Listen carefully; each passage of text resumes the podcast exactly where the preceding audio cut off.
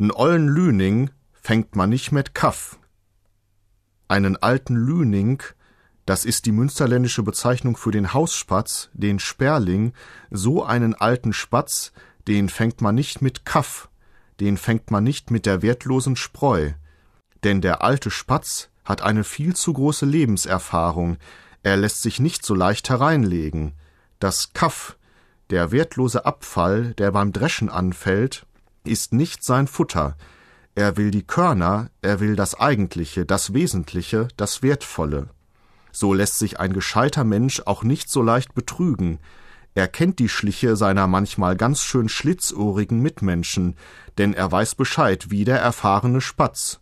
N ollen Lüning fängt man nicht mit Kaff.